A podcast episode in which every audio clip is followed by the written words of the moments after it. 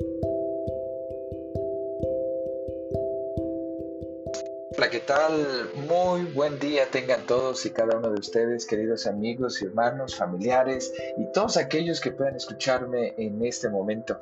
Soy el pastor Pedro Villatoro Domínguez y les envío un cordial saludo desde Morelia, Michoacán, deseando que en el lugar en donde se encuentren y la circunstancia presente en este momento en su vida y en la de su familia sea favorable.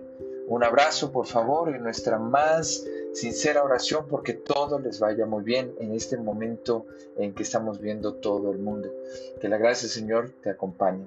Pues continuamos con nuestra serie de reflexiones sobre esta carta maravillosa del apóstol Pablo a los filipenses y, seguimos el capítulo 1 y, y quiero invitarte a que me acompañes por favor leyendo los versículos del 12 al 18. Filipenses capítulo 1 versículos del 12 al 18. Dice así la palabra del Señor, leo desde la revisión de la Biblia, Reina Valera Contemporánea. Dice así, quiero que sepan hermanos que lo que me ha sucedido más bien ha servido para el avance del Evangelio, de tal modo que mis encarcelamientos por Cristo se han hecho evidentes en todo el pretorio y a todos los demás. Con mis encarcelamientos, la mayoría de los hermanos ha cobrado ánimo en el Señor y más y más se atreven a hablar la palabra sin temor. A decir verdad, algunos predican a Cristo por envidia y por pelear, pero otros lo hacen de buena voluntad. Unos anuncian a Cristo por pelear y no con sinceridad, pues creen que así añaden aflicción a mis prisiones. Pero otros lo hacen por amor y saben que estoy aquí para defender al Evangelio. ¿Qué diré entonces? Pues que a pesar de todo y de todas maneras, sea por pretexto o por verdad, Cristo es anunciado. Y en esto me gozo y me gozaré aún. Qué preciosas palabras del apóstol Pablo. En medio de la circunstancia que le tocaba eh, experimentar, habiendo apelado al César en un momento en el que había sido encarcelado por autoridades eh, romanas, y, bueno, desde antes que habían sido influidos por los judíos para que ahí lo pusieran fast track o rápido o express y que lo ejecutaran. Sin embargo, él apelando al emperador romano, tuvo que ir a defenderse hasta la ciudad de Roma. Y precisamente se cree que en, esta, en este primer encarcelamiento, cuando escribió esta carta y otras más, pues eh, estaba en un tipo de encarcelamiento ah, domiciliario, para que lo podamos entender. Estaba en la casa de, eh, en una casa de seguridad, eh, resguardado por, por, guardia pretoriana, que eran de los, de, los que estaban cercanos al emperador también resguardaban la ciudad de Roma de una manera muy especial, era la élite del, ejército. Pero mientras estaba allí, habían dos situaciones. Habían dos situaciones. La primera era que muchos se habían desilusionado por la situación del apóstol Pablo y habían dejado de predicar, habían afectado, pues se habían sentido afectados por, por ello y empezaron a hacerlo de manera egoísta ya buscando no el apoyo del apóstol Pablo, sino una manera de, contrarrestar su testimonio. Mientras que otros habiendo tenido la experiencia de conocer al apóstol Pablo y, aún sabiendo que estaba en la cárcel, ellos se sintieron animados de predicar tal y como el apóstol les había enseñado y no contradiciendo nada de las enseñanzas del apóstol, no yendo en contra en ninguna manera de él. No lo estaban haciendo para tomar ventaja como el primer grupo, sino eh, para continuar el ejemplo. Y eso precisamente es lo que está hablando en esta porción que había algunos que estaban predicando al Señor Jesucristo por envidia y solamente por pelear, solamente para llevar la contra, solamente por no seguir eh, sosteniendo la figura del apóstol Pablo. ¿sí? En, muchas situaciones eh, el apóstol había sido ofendido por creyentes en Jesucristo. Y, cuando digo esto es precisamente para enfatizar el hecho de que no todos los creyentes en Jesucristo verdaderamente creen Hay muchos que, que están en las iglesias cristianas sin entendimiento de lo que eso significa. Hay muchos que piensan que la fe cristiana es a, medida, ¿no? A, conveniencia de lo que ellos consideran que dice la Biblia. Porque nunca la leen, porque nunca la estudian, porque nunca la conocen. Y es más, no quieren conocer de ello. Mientras que hay otros, otros que a pesar de las dificultades siguen manteniéndose en esa sinceridad, en ese amor, en ese cariño por seguir predicando el Evangelio, conociendo el Evangelio y hablando acerca del Evangelio. Entonces, en este sentido, es la misma situación que experimentó el apóstol Pablo y que también nos acontece en, en momentos como estos como que hay una situación en la vida, y hay situación, más bien, hay muchas situaciones en la vida que nos plantean decisiones importantes en cuanto a nuestra relación con Dios, en cuanto a nuestra vida de adoración a Dios. Y tristemente, muchos creyentes van en la vida precisamente eh, sin, sin, sin un propósito basado en las escrituras. Entonces, vamos, vamos a ver detalles un, tantito aquí.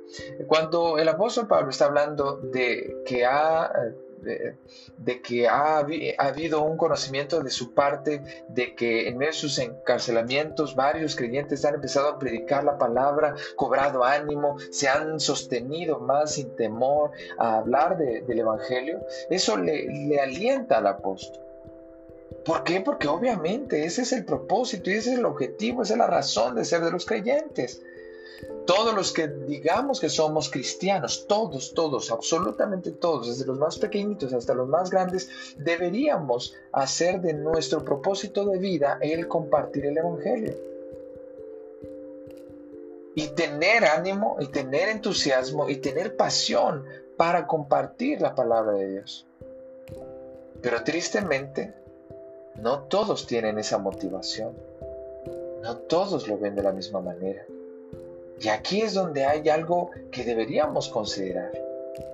¿Hasta qué punto tú estás apasionado por hablar de las cosas de Dios?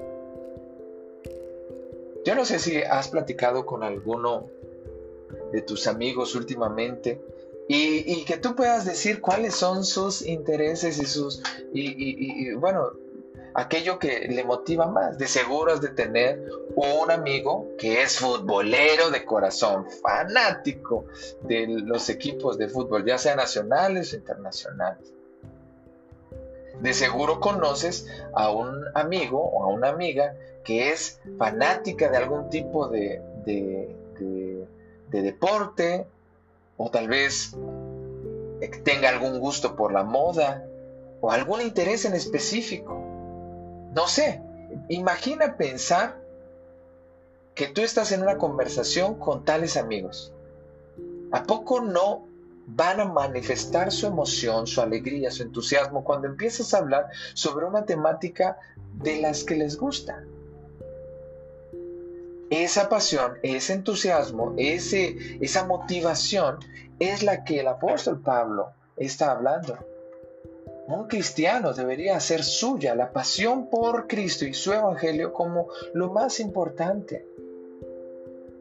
Y eso no significa que dejes de trabajar o que dejes de hablar de, otras cosas que te gustan, pero también deberías incluir en tu conversación tu pasión por Cristo.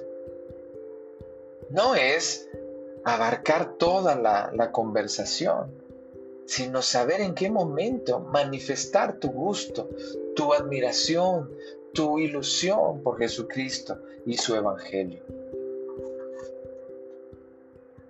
Ciertamente, si en estos días platicas con alguien, si platicas con tu padre, con tu madre, con tus hermanos, con tus hijos, con, tu, con algún familiar, con algún amigo, y mientras estás platicando surge algún motivo de interés que tenga tu amigo y le ve su pasión, su entusiasmo, piensa en ti mismo y en la pasión y el entusiasmo que le deberías dar al hablar acerca de Jesucristo. ¿Sí? Al hablar acerca de Jesucristo. Pero, pero definitivamente, dice el versículo 15, Algunos predican a Cristo por envidia y por pelear. 16. Por pelear y no con sinceridad, porque pues creen que así añaden aflicción a mis prisiones. Había también un grupo de, personas que también hablaba acerca de Cristo, pero no con sinceridad y solo con ánimo de, de, de ofender al apóstol o de dejar en mal al apóstol.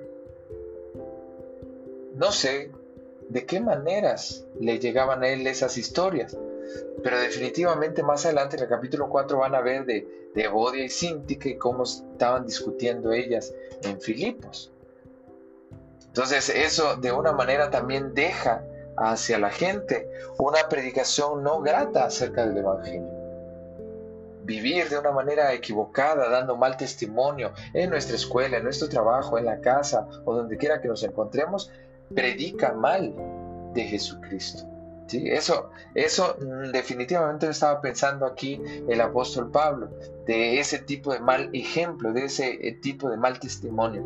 No estaba hablando en este momento acerca de eh, las situaciones de mal testimonio como de Bodia y Síntica. No, estaba hablando de personas que dedicaban a predicar a Cristo, pero no con una sinceridad. Tenían un, buen propósito, hablaban hacia la gente, pero ese propósito era para sí mismos, de manera egoísta. ¿Sí?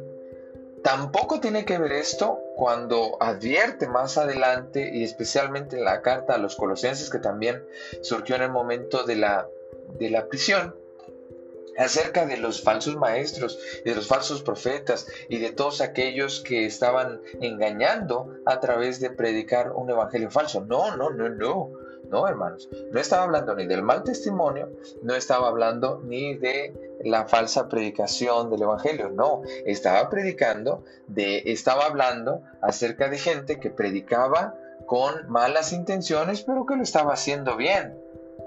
¿Sí? E, e, externamente, pues era una predicación eh, adecuada al oyente, que era correcta en los términos de la ortodoxia bíblica, o sea, de, de lo que era correcto de acuerdo a la ortodoxia, pero que tenía malas intenciones.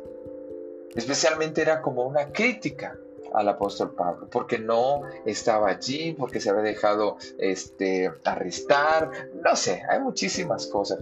Y eso eh, más entendiblemente te lo puedo explicar en el contexto moderno. En el contexto actual existen también, eh, ¿cómo se le llama? Los celos ministeriales.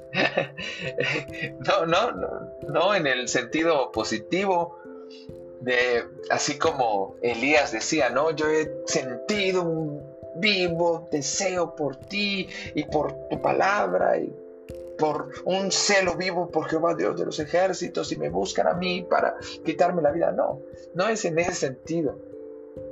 una pasión por Dios y su obra. No, sino celos ministeriales es cuando nos sentimos ofendidos porque otro pastor tiene mayor eh, cantidad de personas que ah, están en su servicio, porque se le ocurrió una idea fantástica, porque tiene un mejor proyecto, porque es más activo con su iglesia, porque al predicar dice cosas este, que, que de una manera sutil te, te sientes tú que te menosprecia. Bueno, hay muchísimas cosas, ¿no? Y desafortunadamente también se da entre las iglesias cristianas el reverenciar a un pastor por encima de otro, el, hacer comparaciones entre pastores y pastores, entre predicadores y predicadores, eh, el decirle a un pastor, ay, es que el otro pastor hacía esto, ay, es que el otro pastor, ¿no? Ese tipo de comentarios lastiman y, hieren sensibilidades pastorales. No debería pasar, no debería pasar. Pero desafortunadamente se da. Tanto el pastor no debería sentirse como los que hacen los comentarios no deberían hacerlo. Cada pastor tiene su manera, su metodología, su forma de, trabajo, sus pros, sus contras. Cada pastor es imperfecto. Cada pastor tiene sus luchas, sus, eh, sus batallas, ¿no? Así que no es justo hacer comparaciones. Claro, Dios es el que juzga y Dios es el que va a dar a cada uno según su obra. Y es el Señor el que sí juzga a los, a los pastores, a los predicadores. Pero nosotros deberíamos orar por ellos y estar al pendiente de ellos y estar atento, atentos a sus necesidades. Eh, bueno, ¿y, ¿y en qué sentido esto tiene que ver con el apóstol Pablo? Precisamente por eso, porque él después va a agradecer que los creyentes de Filipos hayan tenido eh, una atención especial por él, que lo hayan acompañado, que lo hayan apoyado, que lo hayan eh, cobijado con sus oraciones y sus aportaciones. Así que él en ese sentido se sentía con el cariño de la iglesia, a pesar también de que habían otros que intentaban eh, sutil o muy claramente atacar su dignidad como apóstol. Y sí, ya se había defendido con eh, los hermanos corintios que habían, eh, ellos sí eran muy directos en, sus ataques contra el apóstol. Entonces él también ya se había defendido allí. Sin embargo, Pablo dice, bueno, al cabo están haciendo la obra. Al cabo no tenemos, a mí me da igual si predican o no predican. Recordemos, no está hablando de mal testimonio y no está hablando de las falsas herejías o falsas enseñanzas o falsos predicadores. No, está hablando de aquellos que están predicando la palabra de Dios correctamente, aunque lo hagan por motivaciones incorrectas, aunque lo hagan solamente por pelear o, por eh, echarle la, la culpa al apóstol. ¿sí? En ese sentido, eh, recuerdo una anécdota del Señor Jesucristo, cuando los apóstoles llegan y le dicen, eh, Señor, este, hemos, hemos prohibido a unos que estaban echando demonios en tu nombre, se los prohibimos. Y entonces el Señor Jesús le dijo, no, no, no se lo prohíban, porque no hay nadie que esté con nosotros que esté contra nosotros. Obviamente él, él se refería a este grupo y, explico correctamente, explico claramente, no estamos hablando de que, esta porción, ni el ejemplo del Señor Jesucristo, ni el ejemplo del apóstol Pablo, se apliquen a la predicación falsa, a las herejías, a las, a las otras iglesias, o, bueno, falsas, pues, a sectas heréticas, grupos religiosos que están contrarios a la escritura. No, no, no, no, no, no ni tampoco estamos hablando aquí de algún tipo de testimonio, de mal testimonio que, esté dejando pues la predicación de una manera equivocada. No, tampoco. Aquí está hablando de aquellas personas, pastores, grupos religiosos, que sí estén predicando bien y correctamente la palabra de Dios, aunque lo estén haciendo por motivaciones equivocadas. ¿Sí? Entonces, en ese sentido, es que el apóstol, el Señor Jesucristo dijo, no, adelante, hay que dejarlos. Y, no estamos y no debemos eh, limitarlos en, sus, trabajos y esfuerzos de predicar la palabra, aunque lo hagan por cualquier motivación. Si están predicando, adelante. Y eso es lo que el apóstol Pablo dice. Aunque lo hagan como lo hagan, a pesar de todo, de todas maneras, sea por pretexto, por verdad, Cristo es anunciado y en esto me gozo y me gozaré aún. Hermanos, hay que gozarnos si otra iglesia está predicando correctamente el Evangelio de Cristo, no debemos juzgar sus motivaciones. Y aun cuando conociéramos sus motivaciones que no son las correctas, dejemos que sigan predicando el Evangelio. En cierta forma, esto debería ayudarnos y alentarnos a, a evitar tanto el juicio contra las demás denominaciones evangélicas. ¿sí? Recuérdese, hay grupos dentro de los que se llaman denominaciones evangélicas que hay que tener mucho cuidado. Pero normalmente nosotros como de la iglesia presbiteriana eh, eh, reconocemos el valor de las demás denominaciones evangélicas, aunque tengamos diferencias en cuestiones secundarias. Pero lo que sí debemos marcar un alto es a todo aquel avance de doctrinas falsas, heréticas y peligrosas. ¿Sí? Por eso mucho cuidado, hermanos. Cuando estoy hablando de esto es que el apóstol Pablo estaba hablando de predicadores dentro de la iglesia cristiana que estaban hablando y predicando correctamente, aunque sus motivaciones no fuesen las más correctas. ¿Entendido? Y especialmente hay una palabra que utiliza aquí el apóstol, eriteía o eriteia, que en, en griego se refiere a tomar una posición partidista. Eran predicadores que eh, estaban predicando correctamente la palabra, pero que tenían otra intencionalidad, ¿sí? O ganar más dinero, o este, no sé, echarle piedras a otras personas, ¿no? No, no, no. En este sentido, por eso el apóstol Pablo dice que se gozaba, porque sea por una razón o por, o por otra, el Evangelio se seguía extendiendo, se seguía predicando.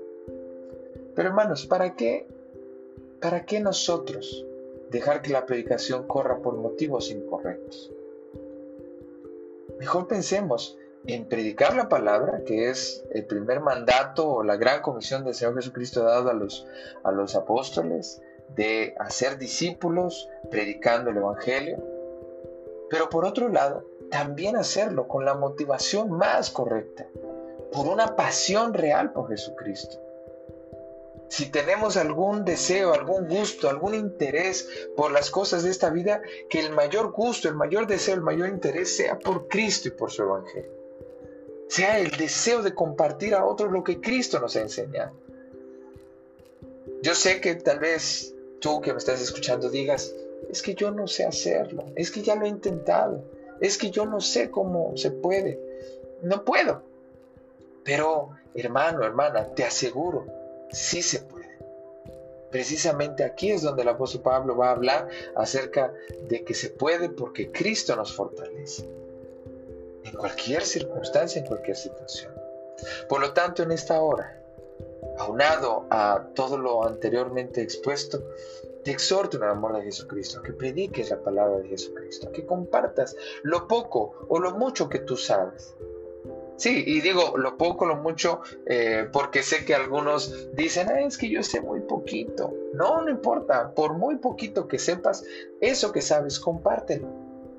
Y si tú aprendiste algo hoy de esta reflexión de la palabra, pues compártelo a alguien que lo necesite, que se motive a predicar la palabra de Cristo, a que a través de tu consejo pueda animarse también a hablar a otros de Jesucristo y lo que Él puede hacer en su vida. Entonces, vamos a, a terminar el día de hoy en ello. Te animo, te motivo a que pienses cómo compartir el Evangelio. Puedes hacer una, mira, te voy a dar algunas ideas. Puedes escribir unas notas por WhatsApp o por cualquier red social y puedes mandar mensajes o compartir textos de esos que te llegan a ti y compártelos.